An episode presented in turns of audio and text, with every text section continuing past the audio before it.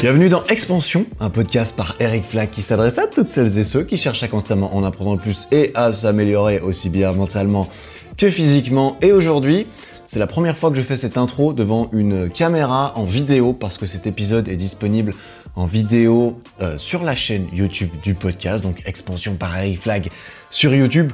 Pourquoi est-ce qu'elle est disponible en vidéo? Parce que c'est une interview, alors plus techniquement c'est une interview de moi-même sur le podcast de ce cher Hugo Owena, le rendez-vous musclé. Il a également une chaîne YouTube et on a discuté de pas mal de choses sur lesquelles je vais revenir et on a filmé tout ça et du coup j'ai la vidéo.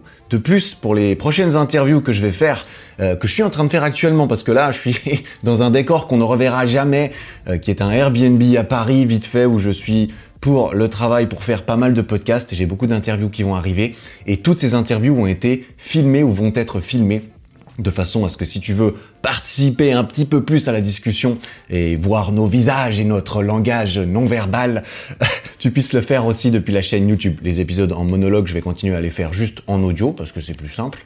Et puis, euh, et puis voilà. Donc si ça t'intéresse de nous regarder parler pendant cet épisode, tu peux le faire sur YouTube. Mais je t'encourage quand même à utiliser ça comme un podcast, c'est-à-dire à faire autre chose en même temps euh, parce que c'est quand même un petit peu le but de base, de ne pas avoir à regarder la vidéo. Voilà, quoi qu'il en soit. Pour le sujet de l'épisode du jour, on va parler un petit peu de mon expérience en musculation, en street lifting, en street workout. On va parler des différences entre ces pratiques, comment débuter, comment progresser. On va parler confiance en soi, introversion, timidité, mon expérience liée à tout ça. On va parler création de contenu, notamment comment gérer l'équilibre entre la passion et le business, parce qu'il faut essayer de trouver, euh, trouver il faut essayer de s'y retrouver là-dedans. On va parler des expériences un petit peu extrêmes que j'ai parfois fait sur YouTube et aussi du. Pourquoi est-ce que je fais ces trucs? Est-ce que je les fais? Est-ce que je veux prouver quelque chose aux autres? Est-ce que je veux prouver quelque chose à moi-même? Eh ben, je vais répondre à cette question. Et ensuite, on va parler de l'idéal de l'optimisation de sa vie et de l'autodiscipline, les bons et les mauvais côtés, à chercher à toujours vouloir faire les choses bien, à toujours vouloir faire les choses mieux, jusqu'à où est-ce qu'on peut pousser tout ça? Et comment est-ce qu'on peut s'y retrouver là-dedans, quel est le juste milieu, comme d'habitude, à chercher à atteindre? Voilà, et on va parler finalement un tout petit peu de mon processus de création de podcast en solo, comment je parle pendant une heure de suite pour faire ces épisodes que tu écoutes peut-être régulièrement. Voilà, tout cela a été fait pour le podcast de ce cher Hugo, dont tu trouveras toutes tous les liens vers ses réseaux dans la description de la vidéo YouTube, dans la description de l'épisode. Hugo parle beaucoup de force athlétique, de powerlifting, mais aussi de développement physique et mental en général. Il interviewe pas mal de personnes, des profils divers et variés, la plupart du temps dans le sport. C'est très intéressant, je te recommande tout ça. Et voilà, sans plus attendre, je te laisse avec notre discussion avec Hugo Owena. Est-ce qui toi, euh, du coup, t'as as orienté vers le street lifting quand t'es passé de cette période où euh, justement t'étais en petite perte de motivation par rapport à la musculation? Bah, en fait, la, la musculation, j'ai fait pendant, j'en ai fait pendant 7-8 ans à la salle, 7 ans, ouais, je sais plus exactement, de 17 à 25 à peu près, j'ai fait de la muscu. C'est là où, enfin, d'abord pendant les, les trois premières années, j'ai eu zéro résultat, tu vois, le temps que je comprenne un peu comment il fallait faire. Et puis, euh, au bout d'un moment, j'ai réussi en fait. La, muscu, c'était pas mal une histoire de, de, confiance en moi, et de, de, physique et de masse musculaire et tout ça. Tu vois, je voulais avoir des muscles et tout. Je pensais que ça allait, euh, ça allait m'aider socialement. Ça m'a aidé un petit peu. Ça m'a donné confiance en moi. C'est qui m'a aidé socialement, tu vois. Mais, euh, mais c'est vrai qu'au bout d'un moment, rajouter encore 2 kilos, 5 kilos de moins en moins euh, sur sur les différentes barres, ça m'a, j'ai commencé à manquer un petit peu de motivation. Et c'est là en fait que je me suis dirigé vers le street workout d'abord parce que euh, parce que j'avais envie d'apprendre à contrôler mon, mon corps dans l'espace. Je, voyais les mecs faire des figures, le drapeau, des machins comme ça. Je dis ouais, c'est stylé. J'aimerais bien essayer d'apprendre ça. Et, et j'ai appris euh, à faire le drapeau en fait concrètement en parallèle de mes entraînements de muscu. Donc je continuais la muscu, mais je faisais un peu ça. Et quand j'ai réussi, je me suis dit ah ouais, en fait j'y arrive aussi. Du coup, euh, et là, là, là, j'ai assez sèchement, enfin un assez sèchement transitionné vers le vers le street workout où je faisais vraiment que du poids du corps et ça ça a duré euh, tout en gardant en fait en, en, muscu je faisais des tractions lestées je faisais déjà des dips lestés mm -hmm. simplement passer mm -hmm. des exercices magnifiques pour créer de la, de la force et de la masse et, euh, et ça j'avais continué un peu en parallèle du street mais j'avais laissé un petit peu tomber j'avais un petit peu laissé ça de côté pendant plusieurs années le temps d'apprendre les figures au poids du corps Et là, 5 ans, ouais, ça fait 5 ans que j'ai commencé le street, un peu moins. Euh, bah, je m'entraîne souvent à la salle de muscu quand même parce que j'aime bien l'ambiance. Enfin, quand c'est ouvert, tu vois, ça a rouvert. du coup, j'ai j'ai pu recourir dans la salle, trop bien. Euh, j'ai Ouais. retrouvé mes petits poids, mes petites barres et tout ça. Et puis c'est vrai que j'aime bien l'ambiance. Moi, je suis, euh, j'ai grandi en fait dans, dans la salle de muscu. L'ambiance, la Mm. fonte, les gens qui poussent autour, je trouve ça motivant. J'aime bien. Mm. Euh, et, euh, et là, je, je me suis remis un peu au street lifting parce que bah, ça mélange un peu ces deux mondes que j'aime que j'aime beaucoup, la muscu et le et le street workout. Donc euh, ouais, mais je fais aussi je fais aussi de la muscu, je fais aussi du street. Je fais un peu les les, les trois. Je t'avoue que je suis moins dans une optique programme ultra carré comme j'avais au début où je mesure Ouais. absolument tout parce que c'est vrai qu'au bout de 12 13 ans à m'entraîner euh, C'est plus ouais. un lifestyle, une habitude, quoi. Exact. Alors là, pour le coup, c'est clairement une habitude. Il n'y a pas de Mm. doute. C'est tous les deux jours. Moi, je vais m'entraîner et je me pose pas la question. Tu vois, c'est comme, euh, c'est comme je vais aux toilettes tous les jours. Bah, je vais à la salle tous les deux jours. C'est la même chose. Ça, ça se discute pas. Je suis obligé. C'est un besoin. Tu vois, c'est une habitude. Mais c'est moins, euh, c'est moins structuré qu'avant, forcément. Aussi. C'est ce que euh, j'allais te demander, du coup. À quoi ton entraînement euh, il ressemble? Est-ce que, du coup, tu fais vraiment ce que tu as envie? Parce que nous, euh, au powerlifting, on est très... Euh, t'as le programme, tu suis à la lettre, etc. et tout. Et je me demande aussi, dans, dans, dans le street workout, comment tu commences? Parce que... Euh, est-ce qu'il y a un programme que tu suis, que tu trouves sur Internet, où il y a des gens qui font des vidéos YouTube pour t'apprendre à commencer? Ou est-ce que c'était- tu vois une figure et tu dis, OK, cette figure-là, j'aimerais la, j'aimerais la, bien apprendre à la connaître, donc, à, enfin, à la faire, donc tu apprends à la maîtriser, et puis tu vas de figure en figure, etc. Est-ce que c'est plus comme ça? Ou est-ce qu'il y a vraiment il y a des programmes, genre t'arrives le, le, lundi, euh, allez, je sais pas, 10 tractions, et puis après, comment ça se passe? Alors euh, moi j'ai commencé du coup le street il y a il y a ouais il y a il y a cinq ans. Il y avait quelques personnes qui faisaient des vidéos sur YouTube. Il y en avait. C'était pas éno- enfin en français. Il y en, en- anglais les, les Mhm. Américains voilà ils ont toujours de l'avance bien bien entendu. Donc il y avait des vidéos tout comme il y a des vidéos sur la muscu. Il y avait des vidéos sur le street comment commencer. Et vu que moi je venais du monde de la muscu en fait je savais comment me faire un programme efficace en muscu. Ouais. Je connaissais les rep range. euh, quel euh, si je veux faire de la force il faut pas que j'aille faire du, du 20 reps de suite etc etc. Et j'étais parti un petit peu là-dedans. Moi, je connaissais assez bien les splits de muscu, tout ça. Et donc, en fait, j'ai adapté ça au street en mode, bah, c'est fondamentalement un peu la même chose. Ça ressemble énormément. Il n'y a pas de raison que si ça marche pour la muscu, ça marche pas pour le street. Donc, moi, je me suis tout de suite fait un programme, tout comme je m'étais fait euh, des programmes de, de muscu. Et je cherchais, euh, bah, au début, tu peux faire un peu plus de, de full body. C'est, assez intéressant quand tu es un peu débutant aussi en street.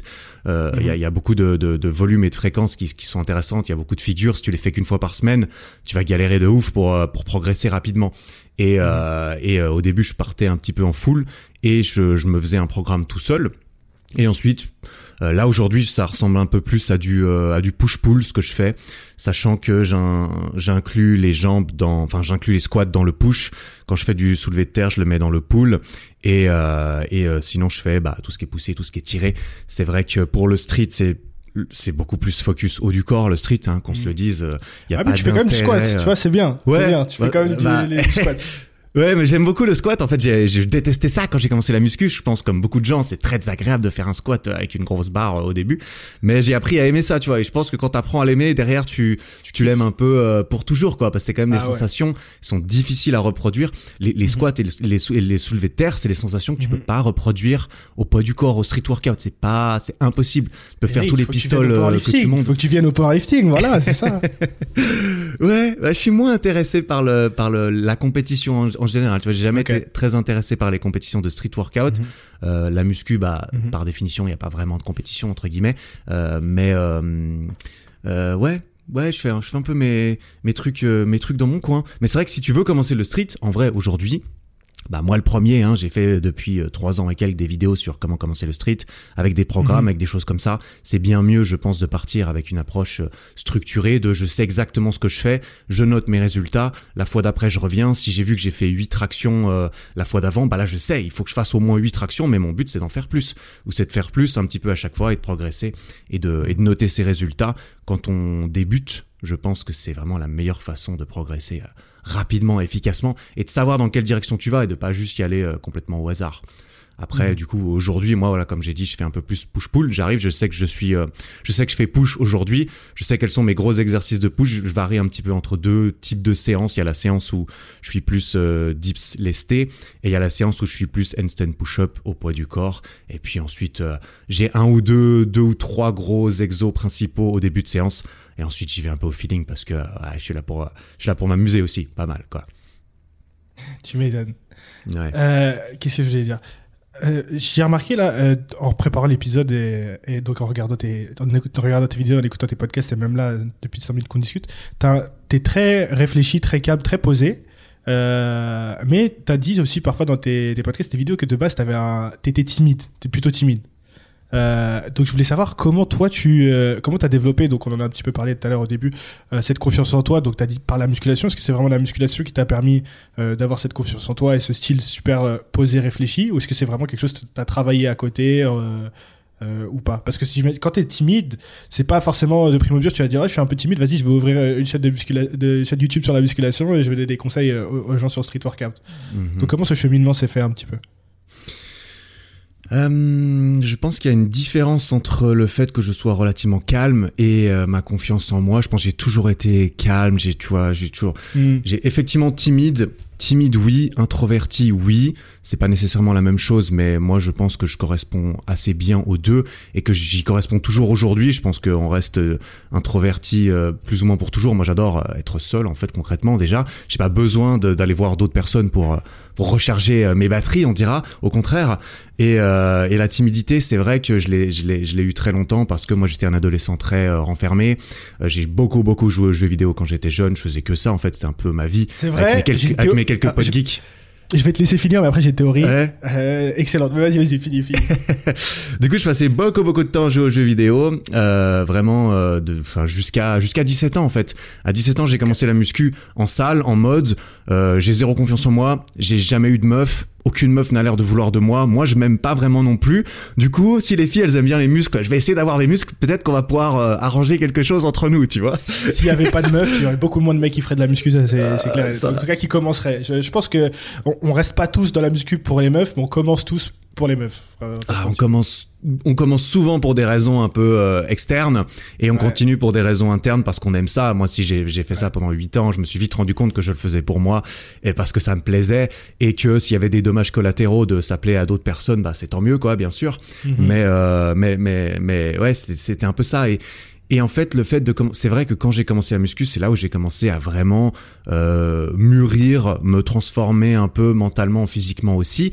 Et tout ça, c'est vraiment ce qui a créé, ce qui a commencé à débuter cette confiance en moi. En fait, ma confiance en moi aujourd'hui, je suis toujours timide, je, je suis toujours pas. euh, c'est pas parce que je, enfin, ouais, euh, c'est pas parce que je parle bien à la caméra, on dira que euh, Mhm. dehors je suis le mec à nouveau ah ça y est maintenant je suis extraverti je vais parler aux gens et tout ça. Moi je suis assez euh, je reste j'aime bien euh, être tout seul dans mon coin euh, pour euh, dire les choses de façon à ce qu'on les à ce qu'on les comprenne même si je suis pas non plus je suis pas un ermite non plus ou, euh, un asocial tu vois. J'adore aller dehors parler aux gens mais j'aime bien être tranquille euh, de chez moi. Mais j'estime avoir une très grande confiance en moi qui est euh, liée à, aux, aux choses que j'ai réussi à faire euh, et ça a commencé par euh, la muscu. En fait, moi pendant un moment, Mhm. surtout pendant la, la muscu, mes trois quatre premières années, j'avais l'impression que j'arrivais pas à avoir de résultats parce que je faisais de la de la merde, hein, qu'on se le dise. euh, Mhm. je, mangeais six fois par jour, je suivais des des, des des programmes bidons clairement. Ouais. Et, euh, et on m'avait pas appris qu'il fallait euh, genre monter les poids et tout ça. Enfin bref, c'était vraiment n'importe quoi. Et du coup, je me disais mais c'est pas possible. Comment ils font les mecs pour pour être musclés tout ça? Ça me semblait impossible. Et éventuellement, euh, au bout de 3-4 ans, j'ai fini par comprendre ce, qui, ce que je faisais de faux. Et ensuite, j'ai, entre guillemets, réussi à modifier mon corps. Et là, j'ai eu la preuve vis-à-vis de moi-même. Ok, t'as, tu as réussi toi-même à faire ça. C'est, c'est, c'est vraiment à toi que tu le dois parce que c'est pas un truc Mhm. que tu peux euh, acheter, euh, hériter ou voler ou, ou acheter. Ouais, enfin, c'était obligé de te battre pour, euh, pour ça. Et j'avais l'impression que je m'étais battu pour y arriver. Et je me suis dit, ah ouais, ok, en fait, j'ai, j'ai, j'ai vraiment essayé, je me suis vraiment donné et je suis arrivé à, à faire ça. Ça veut dire que si j'ai réussi à, à faire ça alors que je pensais que c'était impossible ou très très difficile, pourquoi, ouais, pourquoi est-ce que les autres choses que je vois de cette façon le seraient également? Et, euh, et, et, et ensuite, bon, en, en parallèle de tout ça, j'avais des études, j'ai fait des études à, à l'Uni que j'ai bien réussi également. Et toutes ces, toutes ces petites accumulations de choses que, que j'ai Mhm. fait ou que tu fais en général, qu'on fait en général Mhm. et qui nous, qu'on se voit réussir et progresser là-dedans, bah on prend un peu la confiance, tu vois, littéralement. Ça, ça motive de voir les petits progrès, on avance de plus en plus, on progresse de plus en plus. Et Mhm. c'est aussi via ce raisonnement que, à la fin de mes études, euh, pour le coup, je me suis dit, ok, mais en fait, euh, lancer une chaîne YouTube, euh, essayer de faire quelque chose sur les réseaux, c'est, le genre de truc qui a l'air d'être réservé aux autres. Ça a l'air, c'est saturé, c'est impossible, c'est trop tard, euh, blablabla. Mhm, ouais.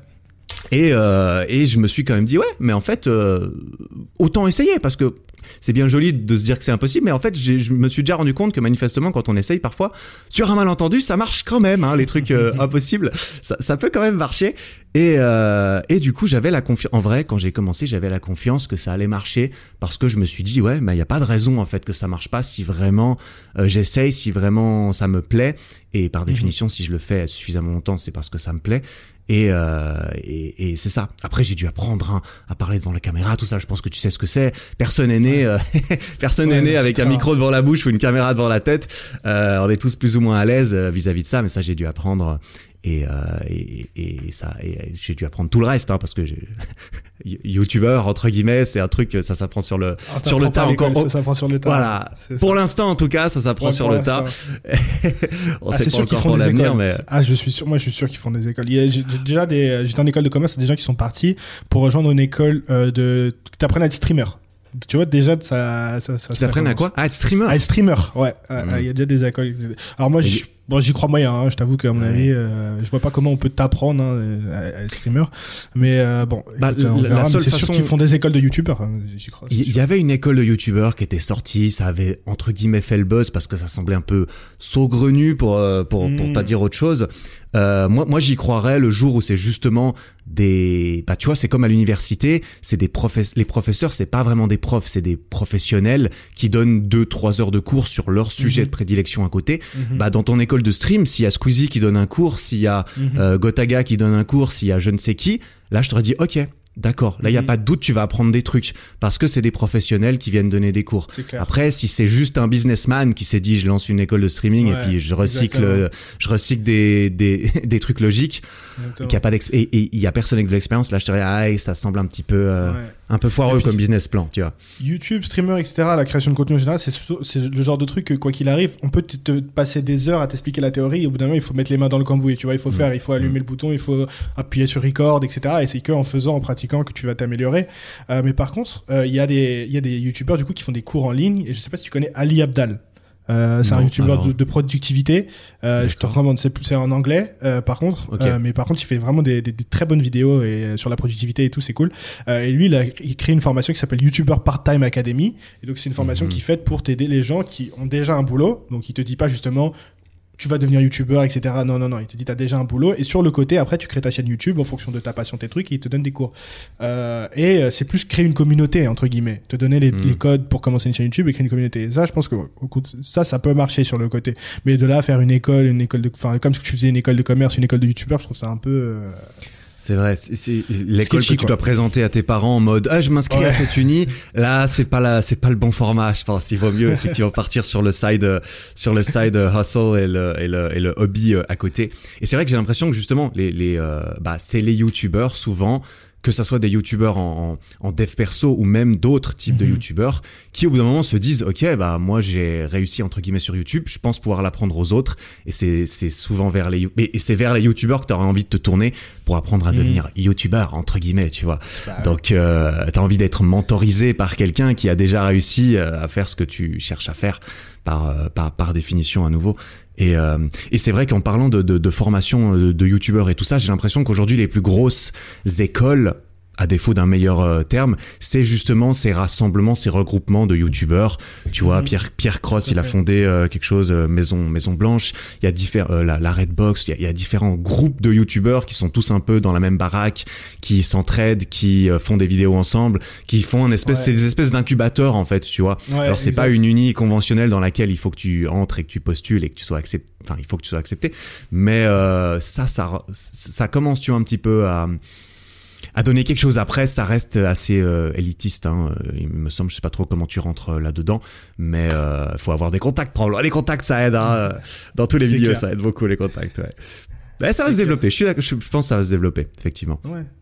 Euh, ça rejoint le truc, euh, tout le mouvement, l'idée de vivre de sa passion. Je pense qu'aujourd'hui, grâce aux réseaux sociaux, etc. et tout, euh, maintenant tout le monde voit. En tout cas, avant, t'avais pas d'exemple en fait de gens. Ça te restait très rare. Les gens qui sortaient du, de cette voie commune de je vais faire une bonne école ou une université, avoir un bon boulot et voilà. Maintenant, t'as de plus en plus d'exemples. Et c'est aussi pour ça que je fais ce podcast et que j'étais content de discuter avec Bazinga et avec toi. C'est des gens qui, bah, qui montrent tous les jours que la voie conventionnelle entre guillemets, entre guillemets, est pas la seule voie possible et que si tu mets les efforts pour, parce que l'avantage YouTube, c'est que les gens documentent leur parcours de A à Z. Tu peux toujours revenir. Souvent, tu as les gens qui réussissent et qui font des interviews et qui sont pas youtubeurs ou, le parcours plus classique, ils, te, on leur explique, OK, comment c'était vos débuts. Et tu sais, tu as forcément ce biais de, euh, forcément, tu t'es créé ce petit chemin et tu occultes peut-être toutes les difficultés que tu avais à l'époque et tout pour te rappeler. Ça a l'air évident. Ah oui, j'ai fait ci parce que ça, parce que si qui m'a amené à ça. Alors qu'au fond, sur le moment, tu pensais pas. Tu as fait un petit peu les choses comme tu le sentais et au final, ça a bien tourné. Alors que l'avantage du youtubeur qui documente tout, c'est que tu peux revenir sur les vidéos d'avant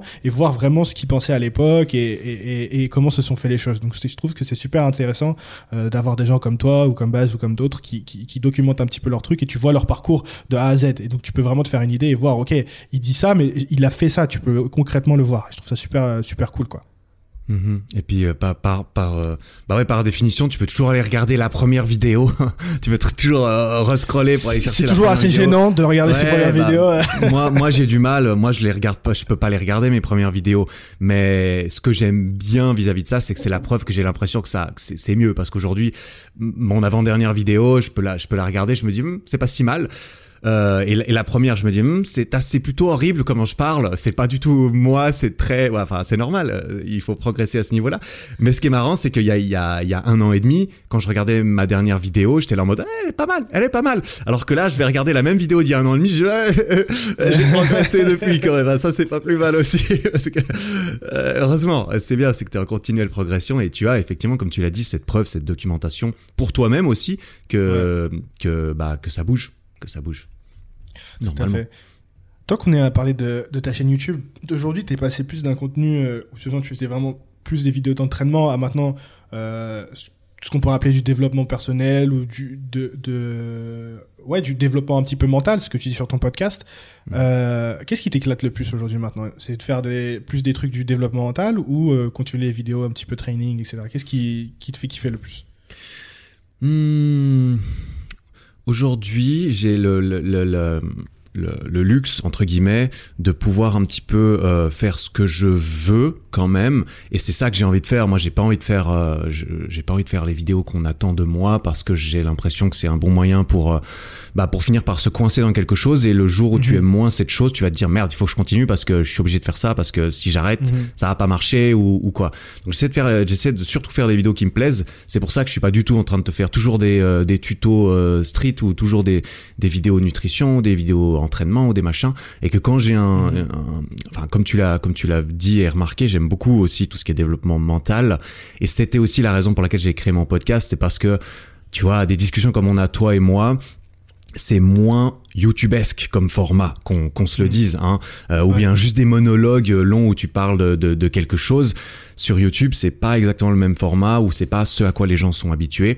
Et, euh, et, je trouvais ça du coup plus difficile de réussir à faire des vidéos de dev perso euh, sur YouTube, même si j'en fais et j'en fais quelques-unes.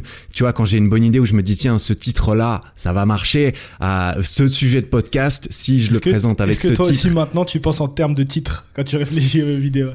Bah en fait, d'un point de vue business, c'est c'est la bonne chose à faire, je pense. C'est triste entre guillemets triste à dire pour euh, le créateur passionné, mais mmh. un créateur passionné, c'est comme un artiste passionné. S'il n'y a pas un businessman derrière lui ou s'il n'a pas le côté business, ça va être difficile de s'en sortir. Il faut jongler entre les deux. Et euh, et tu vois, pour revenir à ce que tu me dis, c'est vrai qu'aujourd'hui, toutes les vidéos de sport et tout le, le contenu euh, sportif que je fais, en fait, mon business, mon business en tant que tel repose quasiment intégralement sur tout le, le côté sportif de, de, ce que je fais. Bah le côté dev perso, bah oui évidemment ça entretient euh, l'image, ça ça fait des, des, vues, ça fait des abonnés, etc. etc. Mais mon business concrètement et mon image est beaucoup euh, centré autour du sport et, euh, et j'ai quand même une certaine pression vis-à-vis de ça, de ne pas arrêter de faire des vidéos de sport du jour au lendemain. Mhm. J'aime toujours ça, ça fait longtemps que j'en fais, je vais continuer à en faire, mais euh, mais vu que j'ai le loisir de ne pas faire que ça, et eh ben je me permets justement de faire d'autres sujets qui m'intéressent, qui me plaisent parce qu'il n'y a pas que les vidéos de, de sport que j'ai envie de faire et c'est pour ça que je vais faire des vidéos de développement euh, personnel un petit peu que je vais faire ouais bon pour l'instant c'est un petit peu ça je vais pas m'amuser à faire des vidéos je vais pas faire des, des vidéos d'agriculture du jour au lendemain tu vois parce que bon quand même euh, déjà ça m'intéresse pas Euh, il y a il y a il y a un côté un côté qui m'intéresse beaucoup aujourd'hui c'est le côté business entrepreneuriat ça je n'en parle pas justement euh, sur ma chaîne YouTube parce que ce serait un petit peu mélanger beaucoup de choses à mon à mon sens Ouais. et c'est pour ça que c'est un petit peu plus ce que j'aborde aussi parfois dans mon podcast. Podcast. Podcast, c'était dev perso, business, et puis euh, de base, je voulais parler de sport sur le podcast. Et puis je me suis rendu compte j'avais pas vraiment envie de parler de, de sport sur le podcast. Parce que euh, déjà le sport, c'est plus facile d'avoir un support visuel et, et d'en faire une vidéo. Mais en plus, bah, je parle déjà beaucoup de sport dans les vidéos, donc j'avais envie d'un renouveau. Et, euh, et, euh, et c'est pour ça que je parle surtout ouais mental business sur le podcast parce que je peux pas le faire sur YouTube et que j'ai quand même envie de le faire tu vois. Donc donc donc voilà. Je, je, je mélange un petit peu tout ça les, les, les formats ouais Il y, a- il y a plusieurs choses dans lesquelles je voudrais revenir dans ce que tu viens de dire. Ouais. La première, c'est parler, du, du format YouTube. Euh, c'est vrai effectivement que les longs formats sur YouTube, euh, c'est pas ouf de discussions comme ça. Mais toi, justement, tu fais des, quand tu fais des, tu fais des vidéos super de, de défis du genre, euh, je vais aller me baigner dans un lac euh, à, à 0 degré, etc. Tu sais quand même que euh, ce genre de vidéo, ça va faire du vue. Tout ce qui est un petit peu extrême, les trucs du genre, je prends des douches froides pendant 30 jours, etc.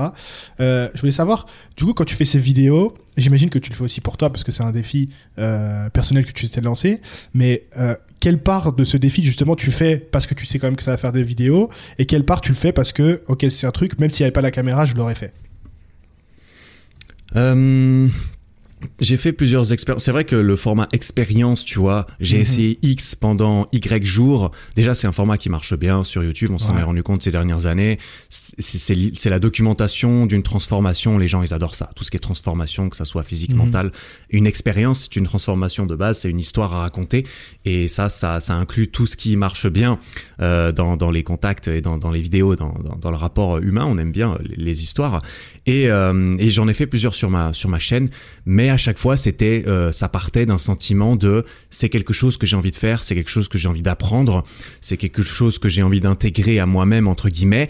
Et, euh, et il s'avère que en plus, si je le présente de telle façon, si je le documente, si je le si je le je le filme euh, Mhm. bien et je l'em- je l'emballe correctement, euh, sans trop altérer l'e- l'expérience euh, si possible, il y a un juste milieu, il y a un meilleur des mondes entre deux qui va me permettre à la fois de faire cette expérience qui me plaît et le fait qu'elle me plaise, ça rend la vidéo mieux, tu vois. Si je me forçais à aller euh, Ouais, faire des, bah des oui. bains froids alors que j'en ai pas envie et que je faisais ça que pour le buzz, je sais Mhm. pas si j'aurais été aussi loin, je sais pas si la vidéo aurait été euh, bien euh, ou bien, enfin de mon point de vue, moi j'ai beaucoup aimé faire euh, fa- faire ça, donc c'était beaucoup de travail, mais ça restait euh, ça restait intéressant.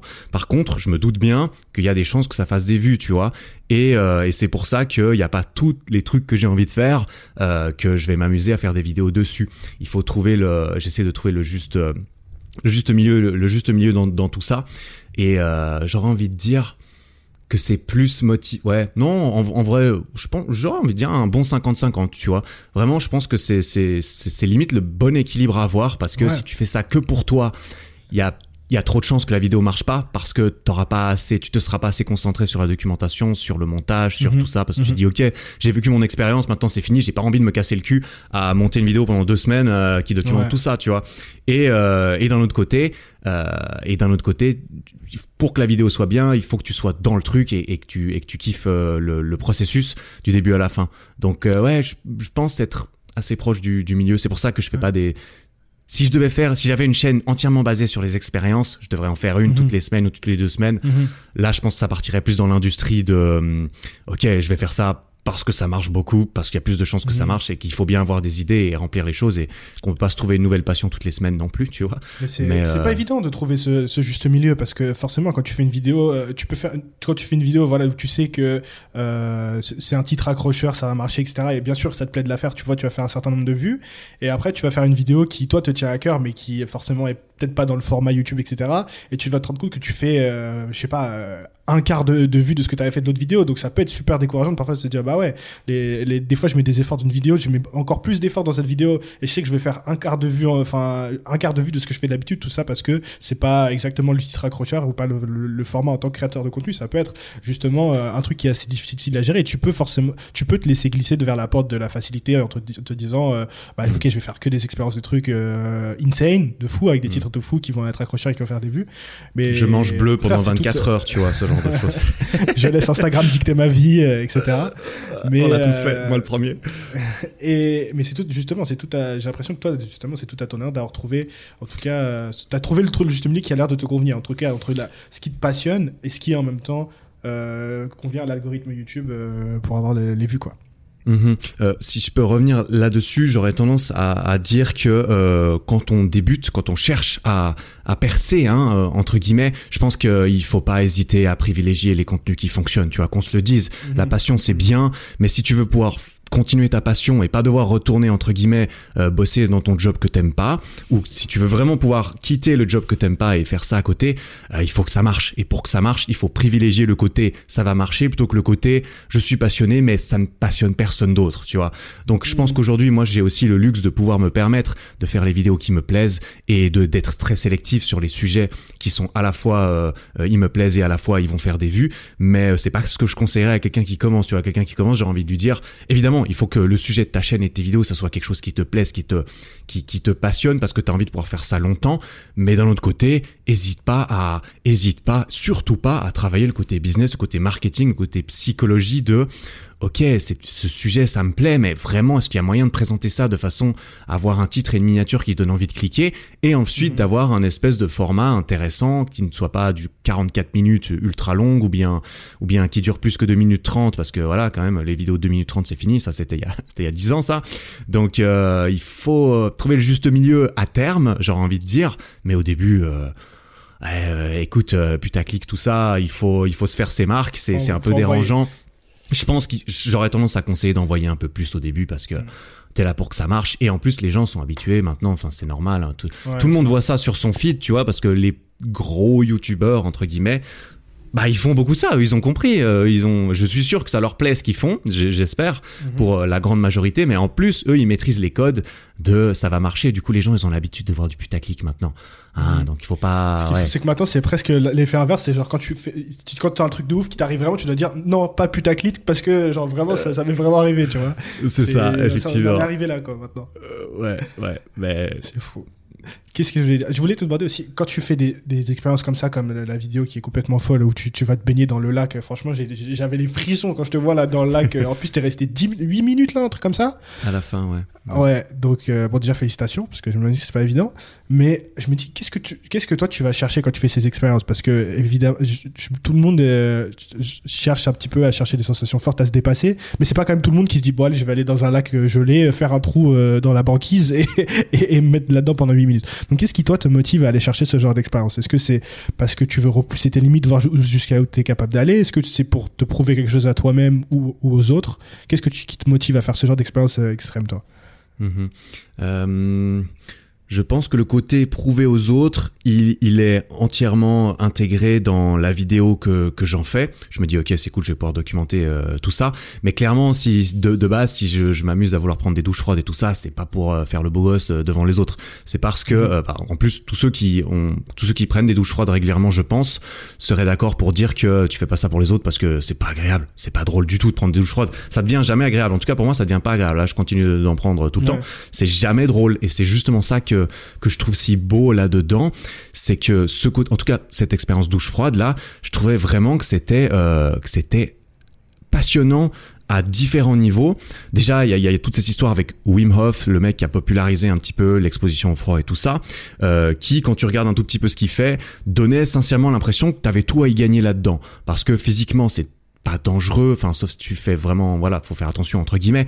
Mais il euh, y, y, avait un côté, euh, ok, physiquement tu vas t'améliorer, tu vas renforcer ton système immunitaire, ton ta résistance au froid, pour ne mentionner que ces deux choses parce que c'est vrai que le reste c'est un petit peu euh, tiré par les cheveux parfois, je trouve. Mais moi ce que j'ai trouvé là-dedans c'était vraiment le, le, côté mental, le côté psychologique, mhm. le côté vraiment en fait quand tu prends une douche froide, chaque fois que tu prends une douche froide, tu littéralement, tu te renforces, tu te renforces physiquement, tu te renforces mentalement, et à partir du moment où tu arrives à trouver la preuve vis-à-vis de toi-même que c'est vrai, et ça, moi, je, je, je, je l'ai trouvé, euh, moi, j'avais pas besoin de plus que ça, parce que vraiment, je trouve un, un espèce de life hack comme ça, où euh, il suffit de le faire et de l'intégrer, et de réussir à l'entretenir, et puis tu gagnes sur toute la ligne. Et Mhm. moi, concrètement, essayer d'apprendre des choses et de m'améliorer, et de faire toujours un petit peu plus, sans chercher, ouais, il faut trouver le juste milieu entre l'extrême de l'optimisation et tout ça, bien sûr. Euh, mais je trouvais ça génial comme euh, comme comme concept et ça m'a sincèrement passionné. C'est aussi pour ça, c'est surtout pour ça que je voulais le faire.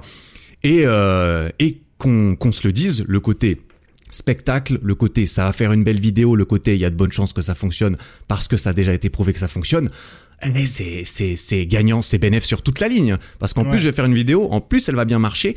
Et euh, moi clairement je te je te le dis euh, je te le dis et je pense que tous ceux qui qui qui font ça ou qui trouvent euh, ce genre de moyen de pression seront d'accord, le fait de faire une vidéo et de documenter le truc, ça enrichit encore l'expérience, ça ajoute une couche supplémentaire très importante pour moi de pression sociale, de pression professionnelle Mhm. de bah si euh, au bout de deux semaines j'abandonne comme un comme un nul entre guillemets, bah tout ce que j'ai fait jusqu'à présent, non seulement je vais devoir me voir abandonner et savoir que j'ai abandonné euh, pour toujours entre guillemets jusqu'à ce que je, éventuellement je réessaye, savoir que je suis quelqu'un qui a abandonné, mais en plus tout ce que j'ai filmé, tout ce que j'ai fait, ça n'a servi à rien. Donc il y a une telle pression, euh, je- euh, ça permet d'a- d'ajouter encore une, une pression supplémentaire de mec, euh, t'as vraiment tout à y gagner si tu continues, t'as vraiment tout à perdre si tu t'arrêtes le choix est vite fait. Tu prends sur toi, tu serres les dents un petit peu, tu continues, et tu verras qu'à la fin, euh, tu vois, on est toujours. Personne se souvient de l'entraînement où il- en a chié il y a, six mois, tu vois.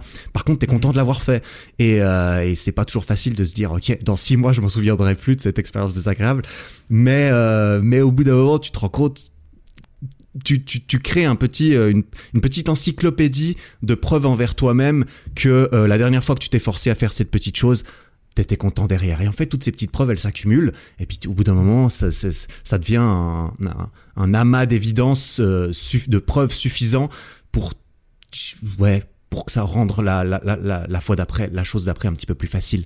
Et c'est pareil pour les douches froides. Ce que j'aime beaucoup dans les douches froides, c'est pas le côté physique, c'est le côté psychologique, c'est le côté de te forcer à faire quelque chose de désagréable, mais qui est bon pour toi et qui, euh, à mon avis, renforce un peu ce muscle de la discipline qui euh, qui est applicable à d'autres choses. Parce que dans, dans mon dans mon travail, dans, dans notre travail de créateur de contenu, il y a beaucoup de choses qui sont pas amusantes à faire. Faut pas croire. Tu vis de ta passion, tu fais que des trucs super cool. Non, il y a beaucoup de trucs administratifs, il y a beaucoup de trucs pénibles, et il faut les faire parce que personne va les faire. Personne va les faire pour toi. Et, euh, et, et, et- c'est ça qui fait la différence probablement entre ceux qui continuent euh, peut-être. Mais euh, je trouve que ça, ça m'aidait d'un point de vue euh, psychologique. Donc, euh, ouais, je sais pas si j'ai répondu à ta question, mais Si, si. Et euh, t'as as lâché le mot, euh, le, le, mot clé euh, que j'attendais, c'était optimisation. C'est aussi pour ça que, que je voulais discuter avec toi. Je dis, tu fais, tu fais partie de ce- ces gens-là et moi aussi, je pense, et d'avoir écouté un petit peu tes, tes, tes podcasts, etc. De pour faute de meilleurs mots, je dirais humain qui cherche le humain optimisé, tu vois, qui cherche toujours l'optimisation, que ce soit dans le physique, tu fais du sport, tu prends soin de ton corps, euh, tu fais attention à ce que tu manges, euh, mental, effectivement, tu fais beaucoup de lectures, on a beaucoup de lectures en commun, tu t'intéresses. Est-ce que tu, tu fais de la méditation un petit peu ou tu pratiques la gratitude ou ce genre de choses? Ça m'étonnerait pas euh, que ce soit des choses qui soient un petit peu familières. Activement, non. Euh, la méditation, j'ai jamais ac- euh, médité activement. C'est quelque chose que je me demande si je j'essayerais pas entre guillemets. Après, Mhm. je pourrais te dire que oui, quand je m'entraîne, je pense à rien et du coup, euh, je médite. Tu vois, mon podcast, c'est un espèce de, de journal intime parfois. Vraiment, Ouais. je sors le micro, je parle parce que j'ai personne d'autre à qui parler et qu'à défaut d'écrire dans un dans un carnet, bah je parle à mon micro, tu vois. Donc euh, rien de très actif, mais euh, on pourrait trouver des des, des... En tout, en tout cas, j'imagine que je me trompe pas quand je dis que euh, tu cherches à être la meilleure version de toi-même possible dans tous les dans tous les domaines. Et, Mhm. et, et en, en, en poursuivant cette, euh, cette, cet objectif, j'ai marqué. Donc moi, je m'intéresse beaucoup. Euh, donc tout à l'heure, je parlais d'Ali Abdal, le mec qui font des trucs sur la productivité, comment justement euh, être productif, travailler plus, euh, optimiser mes entraînements, ma nutrition. Je suis toujours dans cette recherche là. Et j'ai remarqué que moi, alors je sais pas si toi ça te l'a fait, mais ça m'a entre guillemets, ça m'a construit un idéal de mec en me disant euh, ok, il faut que je sois cette personne qui est tout le temps productive, qui fait tout le temps attention à ce qu'elle mange, euh, qui fait euh, des entraînements productifs, etc. Pour atteindre mes objectifs que je me suis fixés. Et j'ai l'impression que les jours où je suis pas cette personne-là, où j'ai fait un écart dans ma diète, où j'ai eu une séance d'entraînement de merde, euh, où euh, j'ai pas crossé tous les trucs que je voulais faire sur ma to-do list, j'ai l'impression que bah, j'ai pas été à la hauteur de la personne que je voulais être et que euh, bah, ça allait m'empêcher euh, de, de, d'atteindre mes objectifs. Et justement, être à la recherche tout le temps d'être de l'optimisation, parfois dans des journées, ça me rend contre-productif. Alors, est-ce que toi, c'est quelque chose qui, qui, qui te parle ou, euh, ou pas du tout Mhm. Oui, euh, ouais, ouais, ça me, ça me parle. C'est vraiment un long procès. C'est vraiment un long processus pour ça, je pense, pour tout, tous ceux qui, qui aiment bien essayer de, de d'optimiser, d'apprendre, d'être disciplinés, qui sont passionnés un peu par ce, ce côté développement personnel. Bah, évidemment, tu trouves Mhm. plein de contenu là-dessus, tu trouves plein de gens qui euh, t'expliquent euh, par euh, vidéo après vidéo comment tu vas pouvoir optimiser chaque petit morceau de ta vie. Première chose, qu'on se le dise, ceux qui ceux qui font ça, je pense pas qu'ils ils optimisent chaque partie de leur vie euh, déjà. Eux-mêmes seraient les premiers à te dire putain j'en chie, putain je culpabilise parfois, putain j'ai l'impression d'en faire trop. Donc déjà, je suis pas sûr qu'il y ait beaucoup que, que ce soit- ça soit facile de ou possible de trouver euh, un modèle qui lui-même euh, te dirait ok moi je suis parfait, je, je, je gère tout, j'ai zéro problème mentaux, tout va bien, je suis optimisé. Donc si moi j'y suis arrivé, toi tu peux y arriver aussi. Déjà je Mhm. pense qu'il faut euh, voilà on est tous humains et et, et pas penser qu'il y a d'autres robots qui arrivent à s'en sortir mieux, euh, mieux, mieux que toi. Après, c'est vraiment un processus, hein, toi, comme tu l'as dit, euh, des fois tu, tu fais un écart à ton entraînement, ta diète, tu culpabilises un petit peu, etc. Moi, je suis beaucoup tombé dans des spirales de culpabilité comme ça quand j'étais plus jeune, notamment avec la muscu. Euh, quand, quand je commençais la muscu et que je pensais qu'il fallait que je mange bien, enfin, je savais qu'il fallait que je mange bien, mais euh, Mhm. il fallait que je fasse, euh, je voulais faire des sèches, je voulais faire des trucs, je voulais voir mes abdos, tout ça. Et, et typiquement quand j'étais en sèche et que j'arrivais pas à tenir mon, mon truc, c'est juste le soir, j'arrivais pas à tenir un- à, à tenir la, la chose. Euh, je mange, euh, tu vois, je mange le, le biscuit de trop. Et le biscuit Ouais. de trop, c'est pas grave, ça fait jamais la différence de manger un biscuit en plus. Mhm. Tu vas pas te réveiller obèse parce que t'as mangé un biscuit en plus. Le problème, c'est que dès que tu manges un biscuit et que tu te convaincs, ça y est, je suis une merde, tout est foutu, Ouais. perdu pour perdu, je vais exploser tout le paquet de biscuits, puis je vais aller, je vais aller m'acheter de la glace en face et je vais ça, l'exploser. ça me rappelle quelqu'un, ça. Ouais, euh, bah, moi ça me rappelle moi, tu vois, clairement.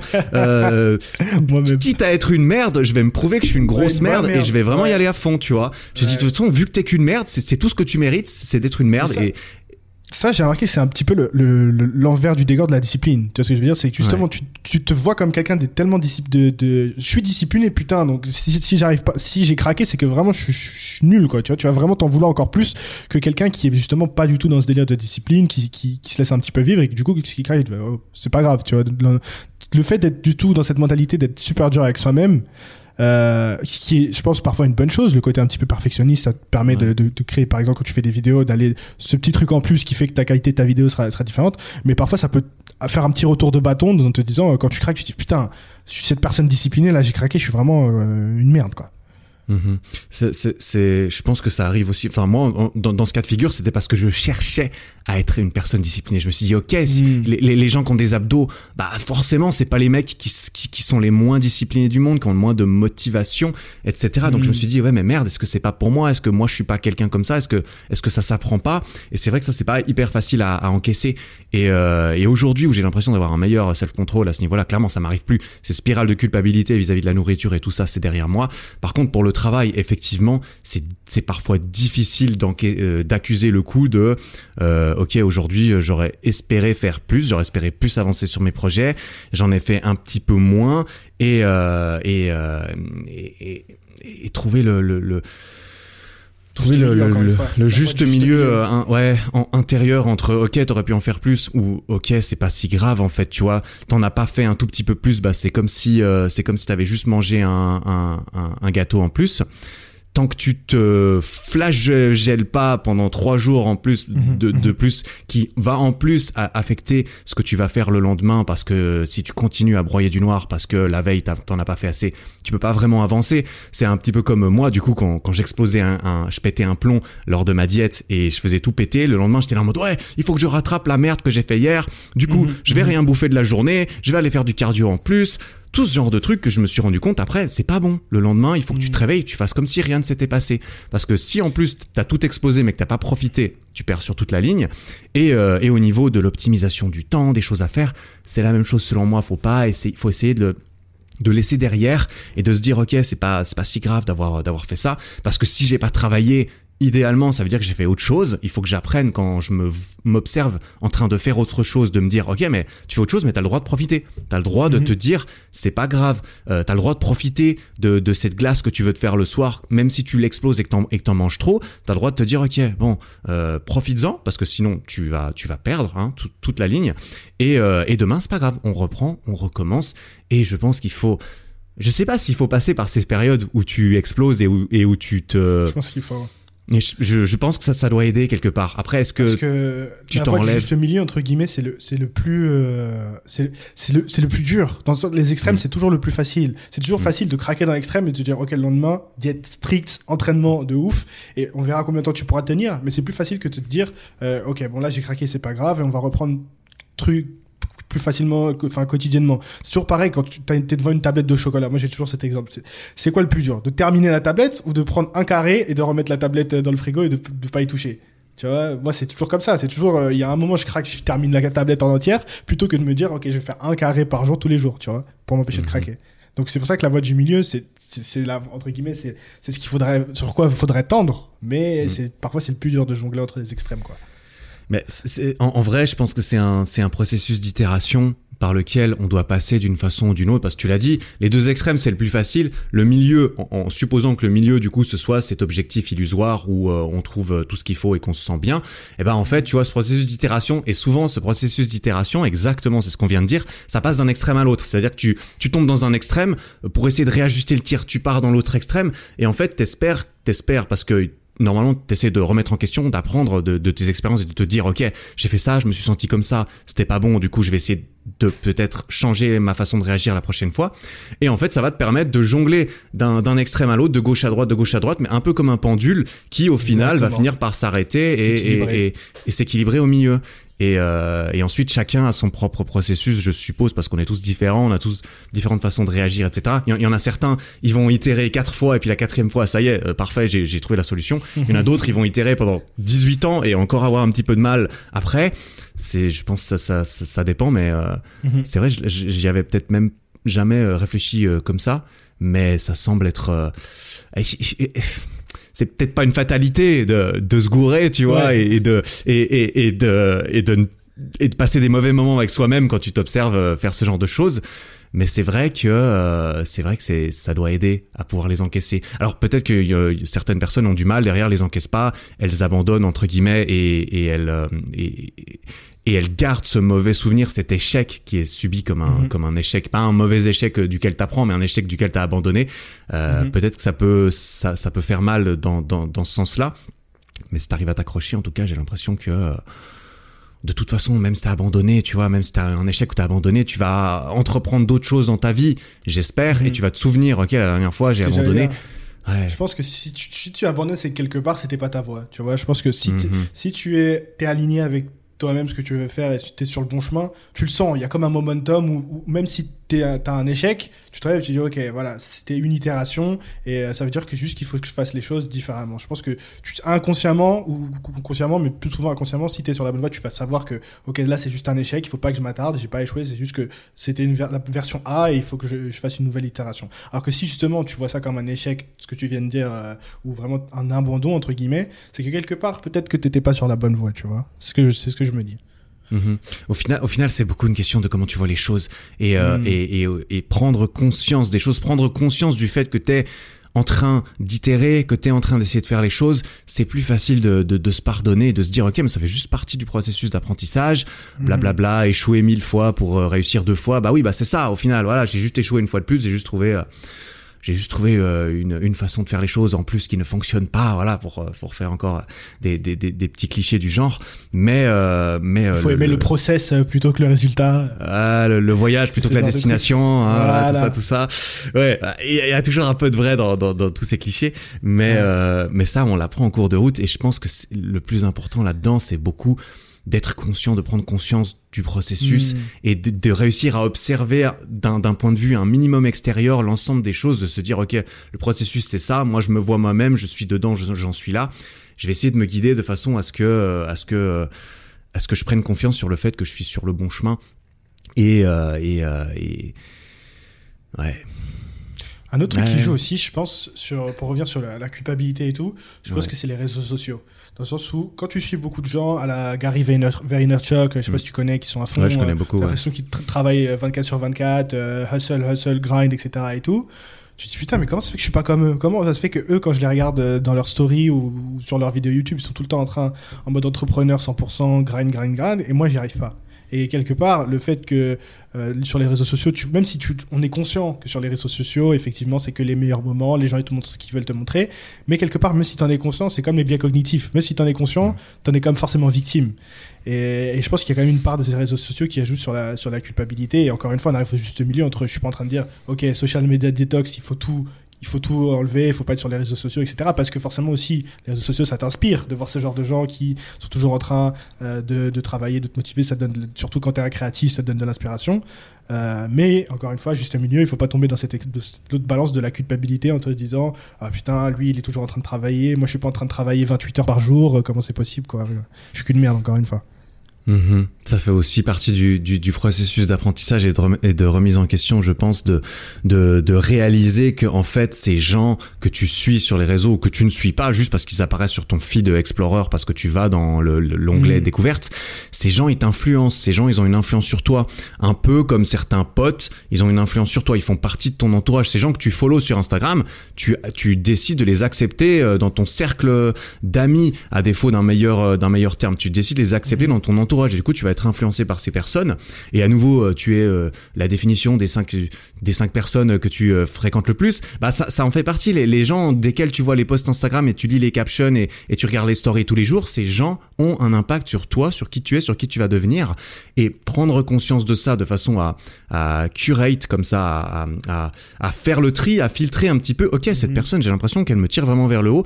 Ok cette personne j'ai l'impression quand même qu'elle me vend un peu plus de rêves que que ce que c'est réellement. Est-ce que j'ai vraiment envie euh, que cette personne m'influence? Est-ce que j'ai l'impression que je me sens bien quand je regarde ça, quand je vais sur son feed et je regarde son dernier post Est-ce que j'ai l'impression que j'ai été motivé, comme tu l'as dit, parce que c'est une source de motivation monstrueuse Les réseaux sociaux, ça te permet de te rendre compte de ce qui est possible, de ce qui peut être fait, de connecter avec des gens euh, incroyables qui ont les mêmes centres d'intérêt que toi, etc.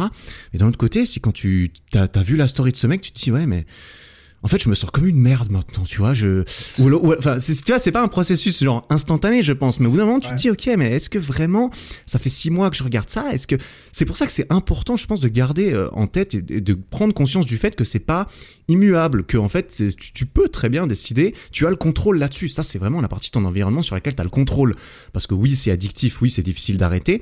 Mais si tu te poses vis-à-vis de toi-même, tu peux te dire bon bah c'est pas si difficile d'aller unfollow quelqu'un, d'aller le mettre en sourdine parce que politiquement il faut que je le suive, mais son contenu m'intéresse pas. Tu vois, ça, je parle en, en termes de connaissance de cause. Ça, ça m'arrive de faire ça. Je, je l'avoue avec plaisir. Et je pense que et je pense que c'est le cas euh, dans, dans Tu parles de dans tes sens. là.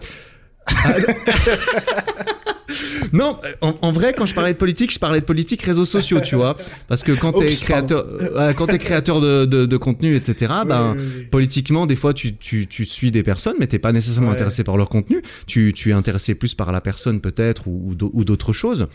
Mhm. Mais prendre conscience de ça et, et de, de, de, ton pouvoir là-dessus, c'est, ça, ça fait partie du, du processus à nouveau.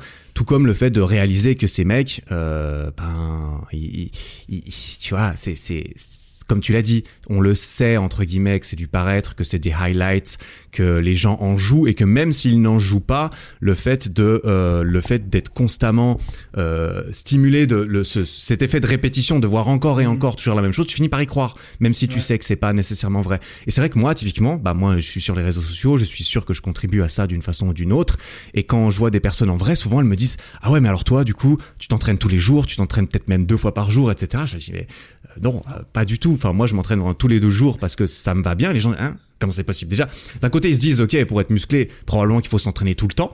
Mais en plus, quand Mhm. tu vas regarder ce que je fais, c'est vrai que je partage beaucoup mes entraînements en story. Et j'en avais par- parlé avec une autre euh, amie euh, créatrice de, de contenu. Et c'est vrai que quand tu partages régulièrement tes entraînements, ben, ça- les gens, du coup, pensent qu'en fait, tu passes ta vie à t'entraîner. Ouais, tu Mhm. t'entraînes tout le temps. C'est ça ta vie. Et que du coup, ils pourraient penser que bah, si moi je veux être comme cette personne euh, qui, qui m'inspire et, et que j'ai envie de prendre comme modèle, en fait, il faut que je m'entraîne tout le temps. En fait, il faut que je travaille tout le temps. Parce que lui, manifestement, c'est ce qu'il fait.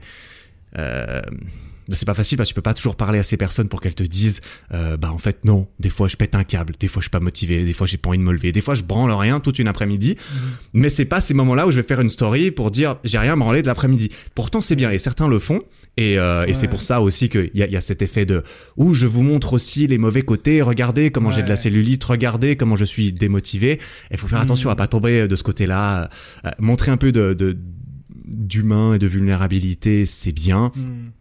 Après, à nouveau, c'est, tu peux en profiter. Si, si tu tombes là-dedans, tu dis, ok, personne, il, il montre les mauvais côtés, je vais montrer tous les mauvais Ouais. côtés, je vais me faire, je vais me faire un nom là-dessus. Ouais.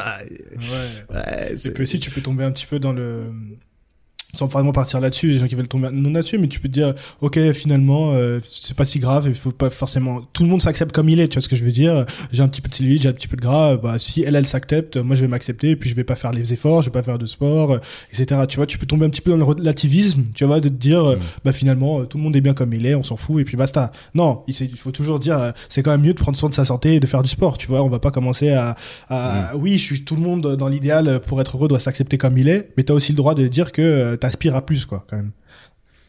T'as, t'as le droit, et c'est vrai que là, du coup, ce que t'as mentionné, Même j'ai l'impression devoir. que du coup, c'est, c'est repartir dans l'autre extrême, tu vois. Ouais. il y a l'extrême d'être un, un, un hardcore extrémiste sur euh, la, la culture de son corps, et il y a l'extrême de, ok, bah, je suis peut-être euh, obèse, et puis c'est dangereux pour ma santé, mais je m'accepte, et puis du coup, j'ai le droit de m'accepter, et puis c'est aux autres de m'accepter De comme je suis, parce que ouais. c'est moi qui ai décidé. Tu peux partir dans, comme tu l'as dit, dans le, bah, dans, dans l'autre extrême de tout va bien, alors que, bah, alors que objectivement, peut-être, peut-être pas. Les deux extrêmes, à nouveau, généralement, euh, par définition, un extrême, c'est, c'est très tranché et peut-être un petit peu too much, quoi, un peu trop. Donc, euh, ouais. ouais.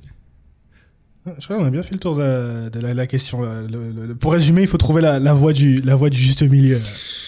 Il faut, un pro, ouais, c'est, je pense que ni toi ni moi on a la réponse, tu vois. Tout ce qu'on peut faire, c'est partager euh, là où on en est, qu'est-ce qu'on a fait, et puis, euh, et puis c'est à chacun de, de, de faire cette expérience, ce processus, de tester des choses, vraiment essayer les choses, Mhm. que ce soit pour trouver ta passion, que ce soit pour trouver la façon la plus agréable pour toi de faire les choses. Moi, typiquement, quand j'ai commencé sur les réseaux sociaux, j'étais énormément hardcore. Vraiment, je travaillais beaucoup. J'ai failli, euh, vraiment, j'ai failli péter des plombs plusieurs fois parce que vraiment, c'était too much. Aujourd'hui, je me, Mhm. je regrette, je regrette pas d'avoir fait des, d'avoir fait des journées euh, aussi longues euh, euh, au début parce que, à mon avis, c'est nécessaire pour réussir à faire certaines choses dans certains milieux qui sont compétitifs, etc. Mais aujourd'hui, j'apprends à relâcher le pied, à me dire, ok, déjà, je peux déléguer des choses, mais en plus, tout ne va pas s'effondrer euh, aujourd'hui, tout ne va pas, euh, tout ne va pas disparaître entre guillemets. Est-ce que c'est si grave de ne pas travailler 12 heures aujourd'hui? Probablement que c'est pas si grave parce que ça peut être contre-productif, parce que c'est contre-productif et que j'en ai déjà eu la preuve une ou deux fois. Si j'accepte de voir les choses en face. Et euh, et, euh, et, et, et ouais. Et aujourd'hui, je me pose aussi la question de est-ce que du coup c'est un idéal pour est-ce que c'est une fin en moi? Est-ce que c'est une fin en soi pour moi de travailler 12 heures par jour? Ou est-ce qu'en fait je me plairais plus dans ma vie si je ré- réussissais à travailler moins et, euh, et à travailler moins à travailler moins longtemps à travailler différemment à faire les choses différemment? Est-ce que je serais pas plus plus heureux euh, en faisant en faisant les choses différemment? J'ai l'impression qu'aujourd'hui voilà j'ai je j'ai pas euh, clairement j'ai pas besoin pour être heureux de travailler autant qu'avant et du coup j'essaie de trouver le, le, le milieu. J'ai déjà j'ai plus le besoin vital parce que j'ai fait les heures au début et que aujourd'hui j'ai quelque chose Mhm. qui fonctionne.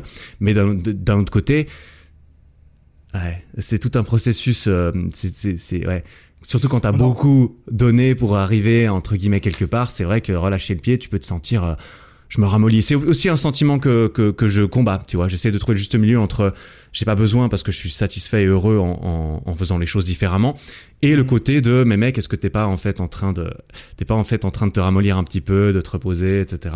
Alors que objectivement, j'ai pas l'impression de me reposer, mais c'est vrai que subjectivement, par rapport à ce que je faisais il y a trois ans, bah, je, je travaille peut-être un peu moins, quoi. Donc, euh, Puis aussi ce, ce fait de dans ce milieu de YouTube, la création de contenu, au début, quand tu essaies de créer une audience, euh, tu dois mettre euh, 10 000 fois plus d'heures pour euh, 10 000 fois moins de résultats. Et plus t'avances, moi je le vois depuis maintenant que je suis passé, euh, je peux mettre euh, les 1000 abonnés et que tu peux mettre les publicités sur YouTube par exemple, YouTube Hmm. pousse beaucoup plus tes vidéos. Et donc tu vois maintenant, je- ça fait deux semaines que j'ai pas sorti de vidéo et je, je gagne encore plus d'abonnés que ce que je gagnais avant alors que je, je publiais des vidéos deux fois par semaine, tu vois. Donc t'as un peu ce syndrome de se dire putain, je fais dix fois moins de trucs et j'ai euh, deux fois plus de résultats. Donc t'as un petit peu ce, pas ce syndrome de l'imposteur, mais euh, ce que ce que tu disais, l'impression, ce que tu disais tout à l'heure, de l'impression de, de, de, de faire moins et d'être heureux comme ça, alors qu'au final, tu, tu, tu devrais tu devrais faire plus. Mhm. Ouais, et c'est vrai, tu, tu relèves un, un point euh, très très intéressant et, et important. C'est vrai que il y a cette espèce de loi que euh, plus t'es gros, plus tu deviens gros. Plus les, les riches deviennent toujours plus riches, les euh, plus ça marche, plus ça ça marche. La, la preuve entre guillemets, tu vas regarder tous les tous les gros youtubeurs en fait, tu vois typiquement euh, bah, Très typiquement Plus- ça. Voilà, c'est très exponentiel comme milieu en plus. Et une fois que tu du momentum et de l'élan, ça continue d'avancer tout seul d'une certaine façon. Il y, a, y a un côté euh, relatif qui est, qui est présent, c'est-à-dire que plus tu as d'abonnés, plus tu vas faire d'abonnés euh, par jour sans rien faire entre guillemets juste parce que t'en as plus juste parce que t'es plus poussé juste parce que t'es plus gros. Et euh, il semble même que ça soit une espèce de loi euh, de loi de, la- de, de la nature tu vois. Plus les planètes sont grosses plus elles ont un champ d'orbite euh, fort plus elles vont attirer de choses depuis loin vers elles plus elles vont attirer les choses et plus elles vont grossir encore davantage. Et, euh, et et du coup et du coup est-ce qu'on peut combattre ça? Je sais pas. Est-ce qu'on peut en tirer profit? Oui. Est-ce que c'est difficile de sortir de l'orbite quand t'as l'impression d'être attiré par quelque chose de, de néfaste? Non. Mais c'est vrai que si à te mettre dans cette situation de, spirale vertueuse plutôt que de, spirale infernale eh bien là tu vas pouvoir capitaliser sur ce que t'as déjà fait tu vois. C'est comme quand c'est comme quand t'as fait de la muscu pendant 6 ans et t'as l'impression que tu t'es bien amélioré, bah concrètement t'es quand même un humain un peu plus euh, fonctionnel, un peu plus gros, t'as accès à plus de choses, t'as plus d'options parce que t'es en bonne santé, parce que tu peux bouger, parce que tu peux pousser des trucs lourds, etc. Et ça c'est stylé de toute façon. Ah, qui n'a pas envie, voilà, qui n'a pas envie de pouvoir pousser des trucs lourds, qu'on qu'on se le dise, tu vois. Euh, on n'a pas tous envie de faire ce qu'il faut pour y arriver et c'est, il y a aucun souci avec ça. Mais, euh, mais toutes ces petites choses font que derrière chaque chose en plus que tu fais devient plus accessible. Et au bout d'un moment, tu peux éventuellement te mettre dans une situation où euh, bah, le retour marginal sur chaque effort, il est démultiplié uniquement grâce à tout ce que tu avais fait euh, par le passé. Donc, euh, donc la morale, c'est la morale, c'est il faut réussir à se mettre dans dans ce processus et, tenir le début et trouver des moyens de, de tenir le début parce que soi-disant, ça devient de plus en plus facile par la suite, où tu as de plus en plus de retours sur investissement éventuellement, jusqu'au jusqu'au rendement dégressif, tu vois. Ensuite, dans tout, il y a les rendements dégressifs, forcément, tu vas pas... Les newbie gains en muscu, ben, une fois que c'est fini, malheureusement, Mhm. c'est fini. Et on paierait tous assez cher pour pouvoir retrouver ces sensations et, et cette période magnifique de progression illimitée, soi-disant. Mais ouais, c'est pour ça qu'on se renouvelle clair. et qu'on se trouve des nouvelles activités au cou- cours de route, quoi. Récemment, j'ai commencé à courir, faire un peu de footing, Ouais. Et ça fait du bien. Franchement, euh, c'est vrai que tu te rends compte aussi que le powerlifting, euh, euh, ça te construit, et la musculation en général, ça te construit un corps d'athlète. Physiquement, t'as l'impression d'être sportif, etc. Et puis après, quand tu fais des trucs un petit peu d'athlète, aller courir, nager, faire du vélo, tu te rends compte que, ah ouais, non, pas du tout, j'ai pas de cardio, euh, je peux rien faire, laisse tomber, quoi. Donc ça fait du bien aussi de, déjà, c'est très, comme expérience, c'est très, euh, euh, j'allais dire, euh, ça te rend plus humble, quoi. C'est Humilisant, ouais. Humbling. Ouais, humilisant. hu- J'allais dire humiliant, mais c'est c'est pas, c'est pas du tout ça. Pas pareil. Donc, et ça permet aussi, ouais, c'est plus motivant, challengeant, je trouvais, que, que de, de, de, de, de te mettre dans des situations dont t'as pas l'habitude. Mhm. Euh, Et du coup, tu peux euh, profiter de ces newbie gains dans une nouvelle euh, activité, parce que ça, ça fonctionne partout. La course, au début, tu vas beaucoup t'améliorer, et puis ensuite, évidemment, il y a, y a ceux qui font la diff et qui vont chercher jusqu'à chaque petit rendement marginal minuscule en plus Ouais. pour euh, beaucoup d'efforts. Ça, c'est quand tu veux devenir champion du monde, entre guillemets. Mais euh, C'est clair. Et puis aussi, mais- j'ai remarqué que ça, des- ça avait des bénéfices aussi sur la musculation, dans le sens où quand tu fais des séries longues, euh, ton cardio il est plus. T'as un meilleur cardio, donc tu peux plus facilement enca- encaisser les séries longues euh, quand tu fais du cardio un petit peu en extérieur que quand tu fais juste uniquement de la musculation. Donc euh, c'est tout bénéf. Mhm. Ouais, moi je vais pas te mentir que la course à pied, le cardio, c'est pas ma, c'est pas ma, ma passion du tout, et c'est quelque chose que parfois je me force à aller faire parce que je me dis c'est bon pour moi, tout ça, tout ça. Une fois que je cours, ça va, Mhm. mais aller courir, c'est difficile comme toujours, hein, c'est de commencer les choses qui est, qui est, qui est dur. Mm. Mais euh, mais je sais que si j'ai envie de m'humilier un petit peu, j'ai qu'à aller courir, tu vois. j'ai envie de me redescendre sur terre un tout petit peu. Euh, euh, c'est pas très dur. J'ai qu'à aller courir, j'ai qu'à aller faire quasiment n'importe quoi que je ne fais pas au quotidien. Et je vais être nul. et donc, c'est très agréable d'un côté, comme tu l'as dit, ça, ça, ça, ça, ça permet de cultiver cette, cette humilité qui est importante pour continuer de vouloir apprendre des choses et, et, et- et de toujours vouloir apprendre des choses et pas de, de pas finir par se reposer sur euh, sur sur sur trop. Mais euh, ouais, c'est ça qui est beau aussi, c'est qu'on peut vraiment aller, euh, on peut vraiment euh, c'est illimité. C'est à la fois beau et à la fois un petit peu effrayant de se dire qu'on a toutes ces possibilités. Et d'un autre côté, Mhm. Je me dis, j'ai- j'aime penser qu'un jour je me mettrai un petit peu plus euh, au cardio parce que j'aurai envie de de, de, de m'améliorer là, là-dedans. Mais Ouais, ça- euh, là, ça, viendra, ça parce que moi aussi, c'est un truc que je faisais pas du tout avant. Euh, et du jour au lendemain, ça m'est arrivé. Aussi, c'est le fait de- de- d'avoir déménagé. C'est sûr que quand t'es à Paris, euh, d'aller faire Ouais. du jogging entre les voitures, impossible. Mm. Par contre, là, je suis au bord de plage, je vais faire le long de la plage, courir le long de la plage, c'est un vrai bonheur, il fait beau. Alors, je te dis pas qu'en hiver, euh, je vais continuer. Je te dis pas aussi que quand j'ai commencé, c'est parce que j'avais pas le, le home gym à la maison, donc je pouvais pas m'entraîner à, à fond. Donc, c'était aussi un moyen de, de changer les choses. Euh, maintenant que j'ai le, le home gym et que je peux reprendre mon entraînement tranquillement à la maison, je cours un petit peu moins. Mais c'est quand même quelque chose que j'essaie de garder dans ma routine et, et qui me fait du bien. C'est aussi, je pense que c'est aussi ma. Toi, tu disais que le podcast était ta thérapie, euh, moi aussi un petit peu. Mais je trouve que aussi, il y a beaucoup de. On parlait de méditation, de gratitude aussi. Alors, je fais pas de méditation non plus. Euh, mais le moment, je me suis remarqué où je cours tout seul avec ma musique.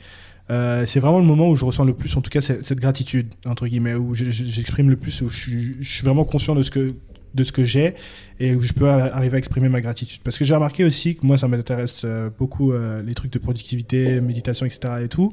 Et beaucoup de gens te disent, alors prends un petit carnet et tous les matins, force-toi à écrire trois choses pour lesquelles euh, tu, tu exprimes de la gratitude pour. Et parfois, je me dis, mais la gratitude, c'est un truc qui doit, tu, tu, tu dois pas te forcer. Tu, c'est un truc que tu- pour moi, tu dois ressentir, tu vois, sur le moment et qui doit pas te dire, ok, tous les matins, bon allez, euh, je suis, gra- je suis- j'ai de la gratitude pour euh, mon père, ma mère, enfin, tu vois, ce genre de truc, euh, c'est un peu Mhm. forcé. Et je, me, je suis content d'avoir trouvé ce truc où quelque part ça vient de soi-même et où je ressens les choses. Tu vois, le coup de courir, ça permet de me recentrer sur ça.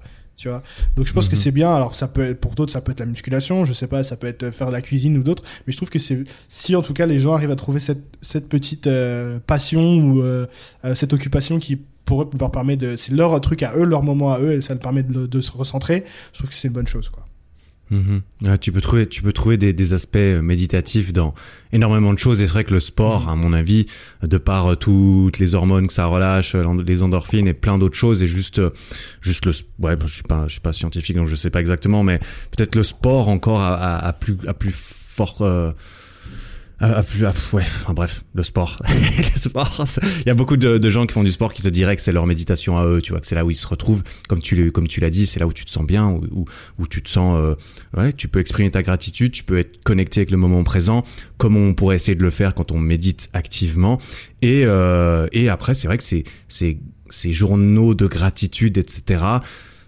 Moi, j'ai jamais essayé. Je pense pas que ce soit une mauvaise chose à essayer. Après, il faut juste essayer peut-être de pas se coincer dedans et de se dire Ouais. ok il faut absolument que j'ai mon petit journal dans lequel j'écris trois trucs tous les matins parce que Mhm. sinon ça marche pas tu vois et, et souvent on a envie de, de se coincer un peu dans des dans des petites façons de faire des des des, des box comme ça et il faut aussi garder en tête, alors je veux pas faire la mauvaise langue, mais il faut aussi garder en tête que euh, c'est plus facile de vendre aux gens euh, certaines méthodes plutôt que de ne rien avoir à leur vendre. Tu vois, si tu peux vendre un petit journal, si tu peux vendre une méthode parce que tu as inventé le régime du camp ou je ne sais quoi, qui, qui est juste une façon marketing de présenter les choses pour pouvoir la vendre aux autres, ben il faut, Mm. ouais, faut garder ça en tête et, et- et se dire que le but c'est bah, essayer c'est bien et puis ensuite trouver ce qui fonctionne bien pour toi. Si courir c'est ça marche, si cuisiner ça marche, si écrire euh, 4,5 choses tous les soirs dans ton carnet ça marche, bah continue, tu vois, il y a, y a pas de y a pas de souci.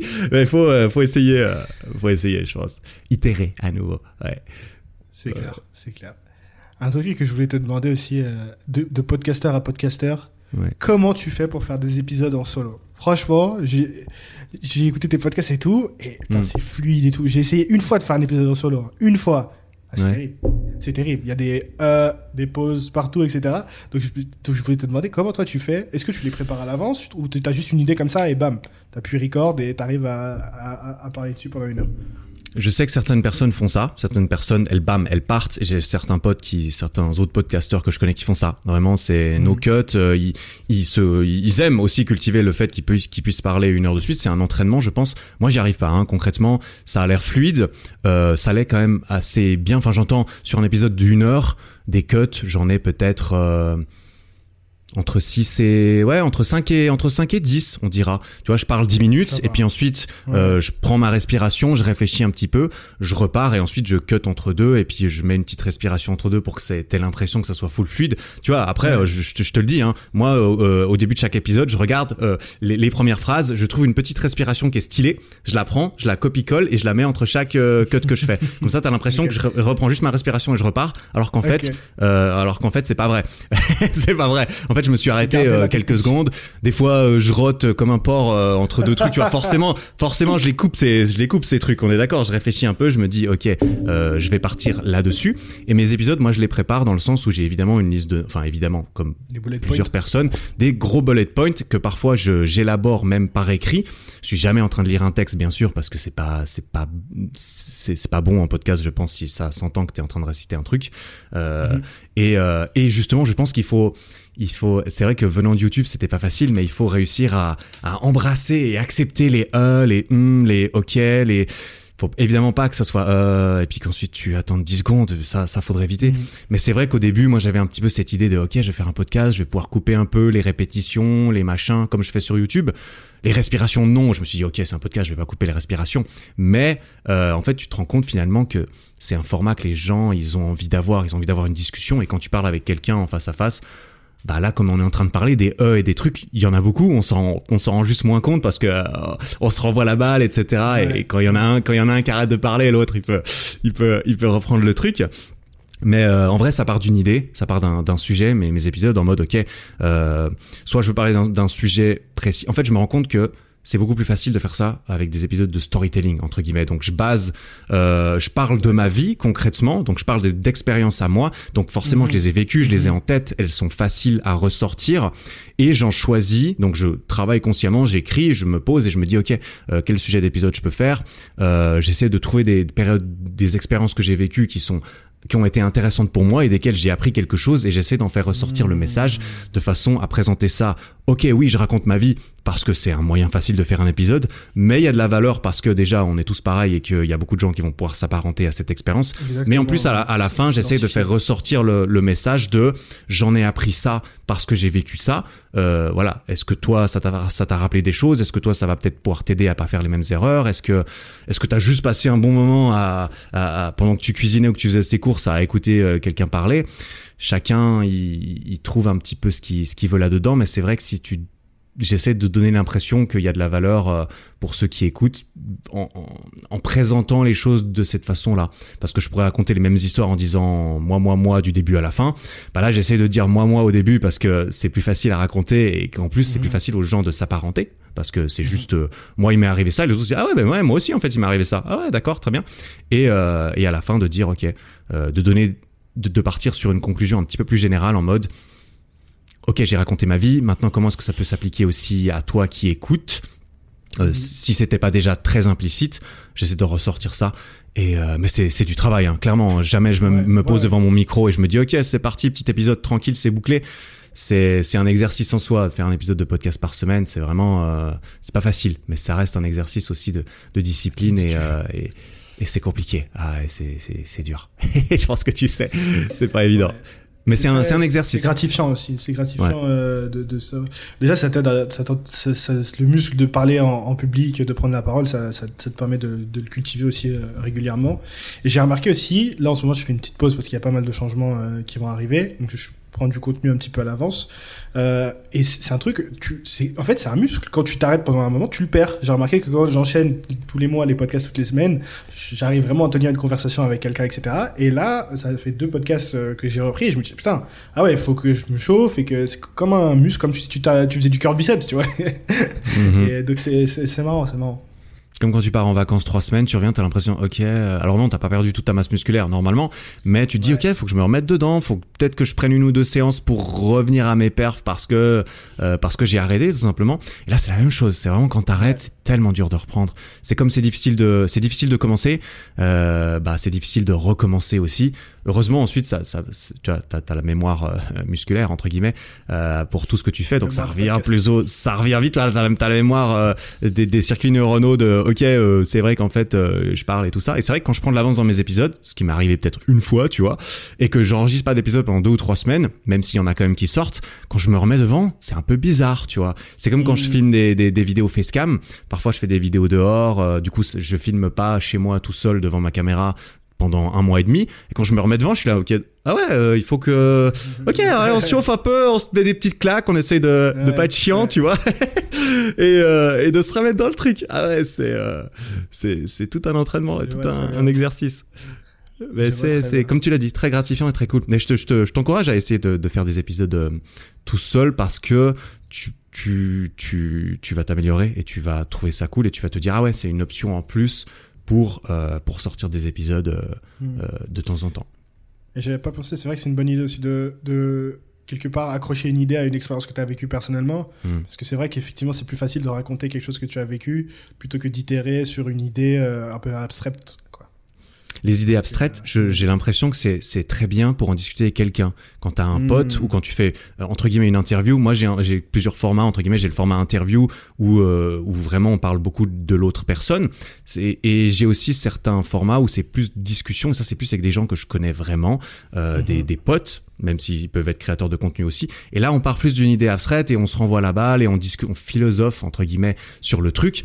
Et ça c'est c'est c'est quelque chose qui est qui est sympathique à faire à deux et euh, le côté très carré de j'ai un sujet précis que je vais aborder euh, tout seul. C'est ce que j'avais essayé de faire au tout début. J'ai commencé à faire des, des épisodes sur le sport, sur la nutrition. J'ai fait des trucs un petit peu plus recherchés. Et je me suis rendu compte, putain, c'est c'est du travail. Il faut que j'aille préparer l'épisode. Il faut que je sache ce que je dise, Ouais. etc. Et je me dis, ouais, c'est beaucoup de travail. C'est- C'est Et- autant de travail qu'une vidéo YouTube, alors que le Voilà. podcast, c'est pas le but. Quoi. Exact. Et moi, c'était pas du tout le but quand j'ai commencé le podcast. C'était Mhm. justement pas de me faire trop de travail en plus. C'était justement de me libérer de tout le travail que ça implique de faire une vidéo YouTube.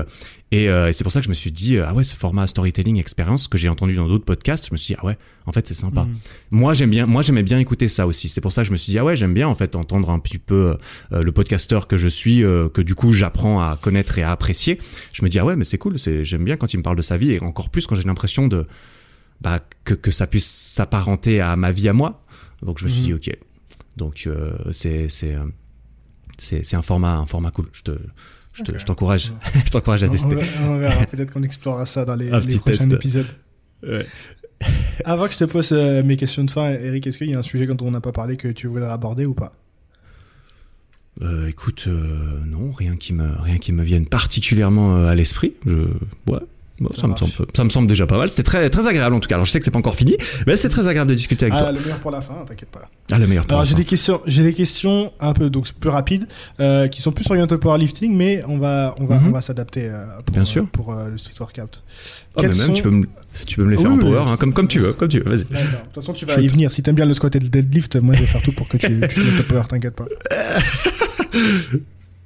Euh, quels sont tu écoutes quand tu alors pour nous on appelle ça PR quand tu fais un personal Ah. record donc quand tu, Ouais. tu, tu bats un record euh, du une bar alors quels sont Mhm. toi tu vas écouter sur euh, pour euh, te motiver avant de faire une, une figure que t'as jamais tenté on va dire? Euh, un bon gros drop électro. Euh, moi, Ah, j'écoute beaucoup de ça. électro, électro dubstep, des trucs un petit peu. non c'est vrai? Ouais, ouais, j'aime bien. Ah, un dubstep.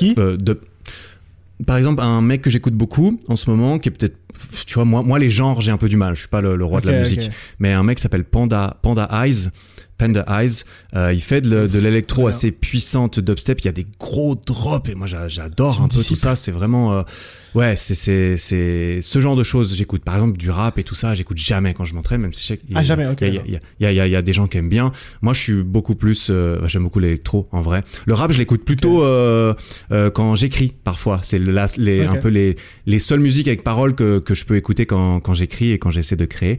Mais non, moi, je suis plus électro. J'ai ma petite playlist et puis euh, et puis souvent, je fais tourner en boucle la même chanson quand j'ai envie de vraiment Ouais. de me mettre dans le game et et de et, et de pousser lourd quoi ou de tenter un truc. Mais c'est vrai que les, les drops, tu vois. Je pense qu'on est tous La un peu comme ça ça. marche là. pas mal moi aussi euh, Ouais, je ah, très bien. aussi. Ouais. ok ton lift préféré entre le squat le soulevé de terre et le développé couché? Ouais, quand même, le développé couché, quoi. Clairement, euh, ah ouais? c'est, ouais, c'est, ouais, c'est, ah je pensais que t'aurais dit squat du coup comparé à ce qu'on avait dit Bah, en, en vrai, je préfère le, j'aime, beaucoup le squat, mais j'aime beaucoup le, le développé couché. J'en fais aussi de, de temps en temps. Tout simplement parce que, euh, j'ai quand même plus de facilité avec le haut du corps. Mon squat est pas, mon squat est pas tant que ça plus élevé que mon développé couché, tu vois. Alors que normalement, ça devrait être le cas, clairement, et le deadlift devrait être encore au-dessus. Et le deadlift, j'en fais assez peu en ce moment, donc euh, je pense pas qu'il soit, Mhm. il soit monstrueux. Euh, Ouais, c'est vrai, c'est- presque égalité entre squat et développé couché. Le deadlift, clairement, il est en dernier. J'aime beaucoup, c'est très agréable de faire du deadlift, mais j'ai jamais été très régulier dessus, en fait. Après, le développé couché, c'est l'exercice un peu roi de la musculation. Quand t'arrives en salle, tout le monde te... personne va te demander combien tu deadlift, combien tu squats. On va tous te demander combien tu fais au, au développé couché. Donc. Ça dépend si t'as des potes dans le power. Là, clairement, ils vont Ah dire, ouais, non, Eh, on s'en fout du décès, combien tu fais au euh, Ça dépend. Si t'es des, des spécialistes euh, du pontage, eux, ils vont te dire, Ouais. euh, moi, euh, moi, euh, t'inquiète pas, développé couché, euh, j'ai j'ai autant que ton squat, mais, mais ouais, ouais, c'est clair, c'est clair.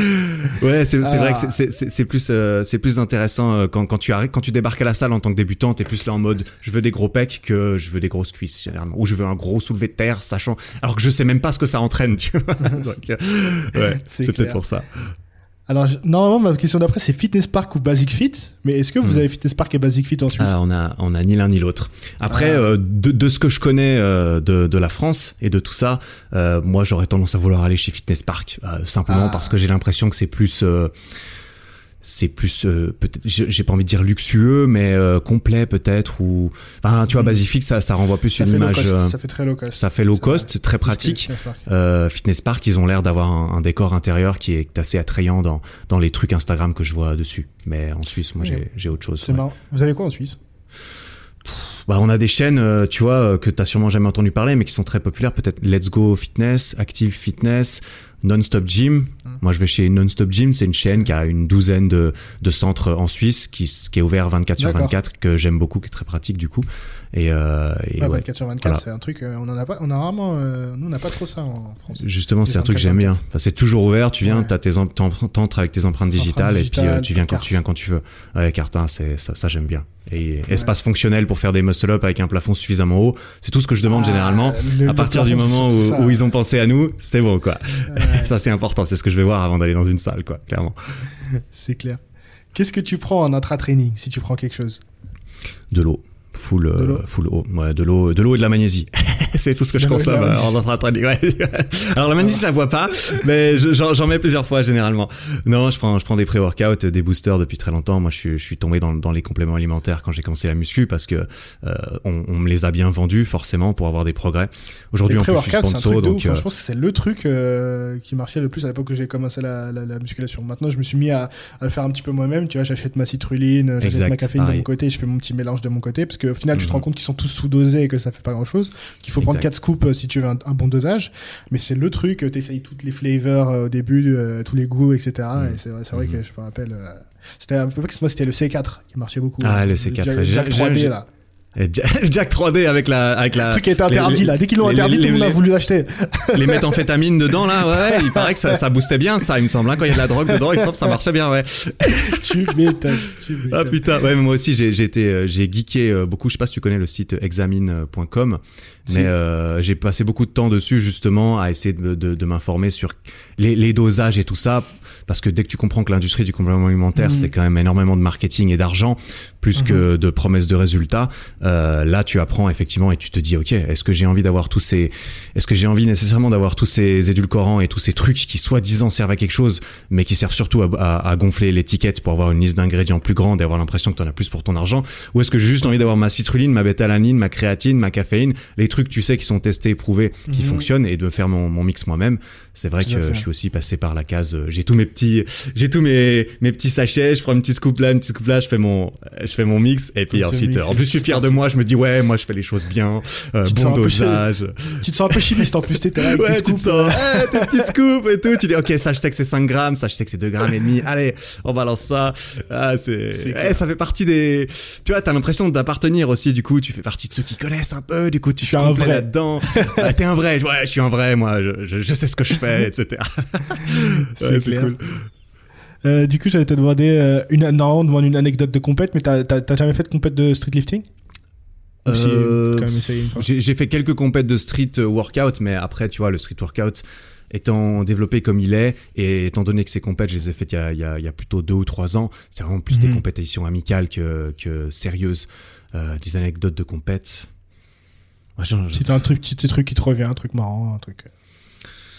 Ah, Une anecdote que, que, que j'aime bien, c'était juste un, un bon moment entre guillemets, et c'est ce qui m'a fait me dire que en fait les compètes c'était cool quand même à ce niveau-là. C'est que cette Mhm. ambiance, cette atmosphère, ça te pousse vraiment à donner le meilleur de toi-même, et que de Mhm. trouver cet état, euh, cet environnement physique et psychologique que tu retrouves en compète quand tu t'apprêtes à faire des max. Moi, je me souviens une fois, j'étais dans Mhm. une compète et je, devais faire max dips. C'était juste max dips poids du corps, donc euh, dead stop, tu t'arrêtes en haut, tu repars, il faut en faire le plus possible.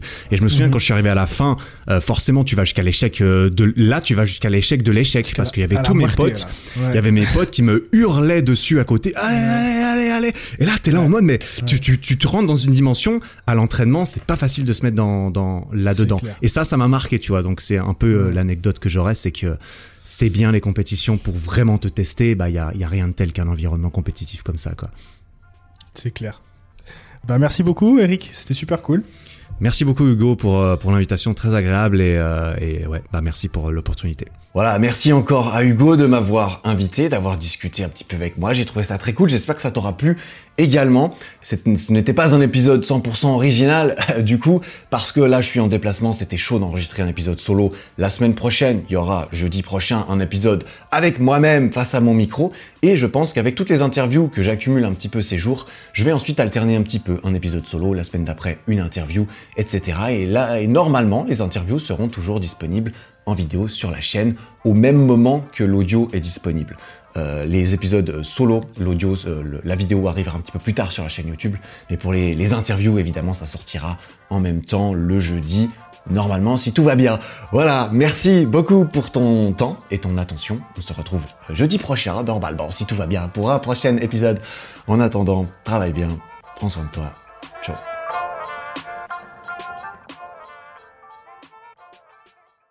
Bon, t'as officiellement atteint la fin de cet épisode. Félicitations. Si le podcast te plaît, n'hésite pas à me le faire savoir en lui mettant 5 étoiles sur Spotify et Apple Podcast et en t'abonnant pour ne rien rater. Et ça, tu peux le faire là, maintenant, en sortant ton téléphone. Ça prend 5 secondes, tu vois.